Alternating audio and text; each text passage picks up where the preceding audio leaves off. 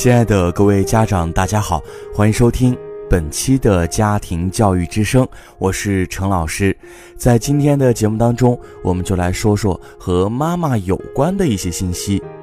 每个有出息的孩子背后都有一个不称职的妈妈。呃，可能这个话听起来啊，大家有点不太相信。那接下来我们就看一看一些故事。很多大学生刚入学的时候都特别的苦恼，因为洗衣服、刷鞋、整理床铺是很复杂、很痛苦的事情。在此之前，父母希望他们学习好就行了，别的事儿都不用管。每年都有一些大学生因为无法适应独立的生活，无法独自处理好人际关系而苦恼、辍学，甚至做出一些极端的行为。孩子都有依赖的本性。父母在某些事儿上为他代劳的越多，他独立掌握的就越慢，反而不利于孩子成长。一件事儿，你替孩子全盘包办，孩子自然什么也不会做。如果你留三分之一给孩子，那孩子就有三分之一的事情可做。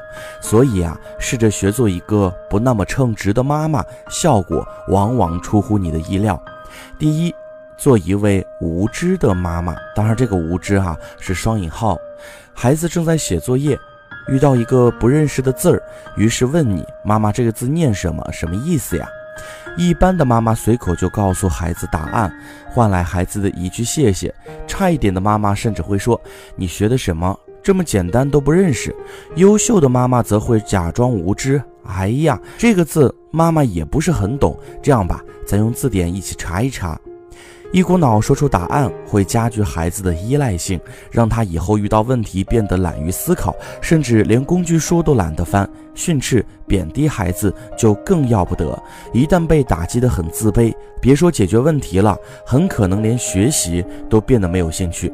所以，适当的时候表现一下自己的无知是很有好处的，能够激起孩子的动脑动手的欲望，有利于培养孩子独立解决问题的能力。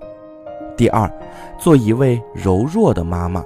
浩浩以前是很害怕虫子的，每次见了都赶紧躲到妈妈的背后。妈妈紧紧地揪住妈妈衣服，其实妈妈也害怕，但依然故作镇定，给孩子壮胆，怕自己的胆怯会给孩子造成不良的影响。但有一次呀，妈妈在摘菜的时候捏到一只大青虫子，吓得她扔下篮子，大叫着跑开了。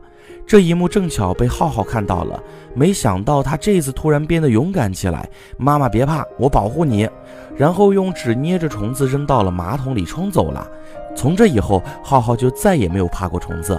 没有谁是十全十美的，适度的向孩子表现出你的软弱、劳累的一面，会激起孩子的同情心，从而主动帮你分担一些事情，也有利于培养孩子自理的能力。所以下班实在很累的话，不妨就跟孩子说：“你是个懂事儿的大孩子，妈妈上一天的班很累，你自己去洗洗袜子好吗？”这第三啊，就是做一位教孩子发脾气的妈妈。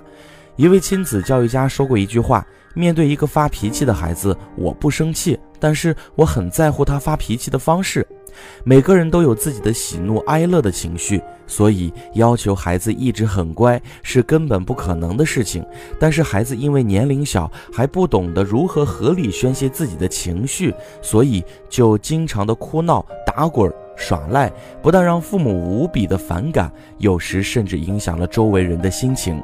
当孩子无理取闹的时候，妈妈先不要急着制止、训斥他，而是先观察一下情况，大体可以猜测一下孩子发脾气的原因，然后冷静地问一句：“你是因为什么事情才发脾气的？”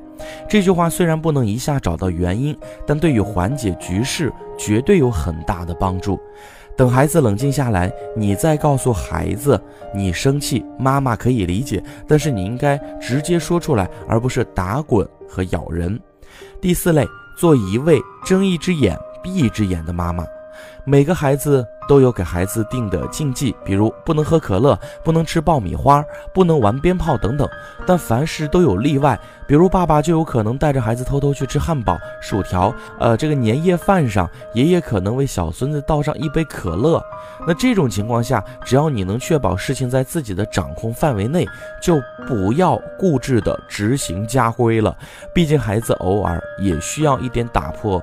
规则的快乐，而且很多时候，呃，这让你看起来是一位人性化的母亲，更有利于跟孩子的沟通。那在今天的节目当中呢，陈老师和大家聊到的话题就是，我们，呃，有时候呢，要试着学会做一位不称职的妈妈，也就是说，在适当的场合要学会睁一只眼闭一只眼。也希望今天的节目对大家能够有所帮助。我是程老师，让我们在每期的节目当中共同去寻找家庭教育的真智慧。我们下期节目再见。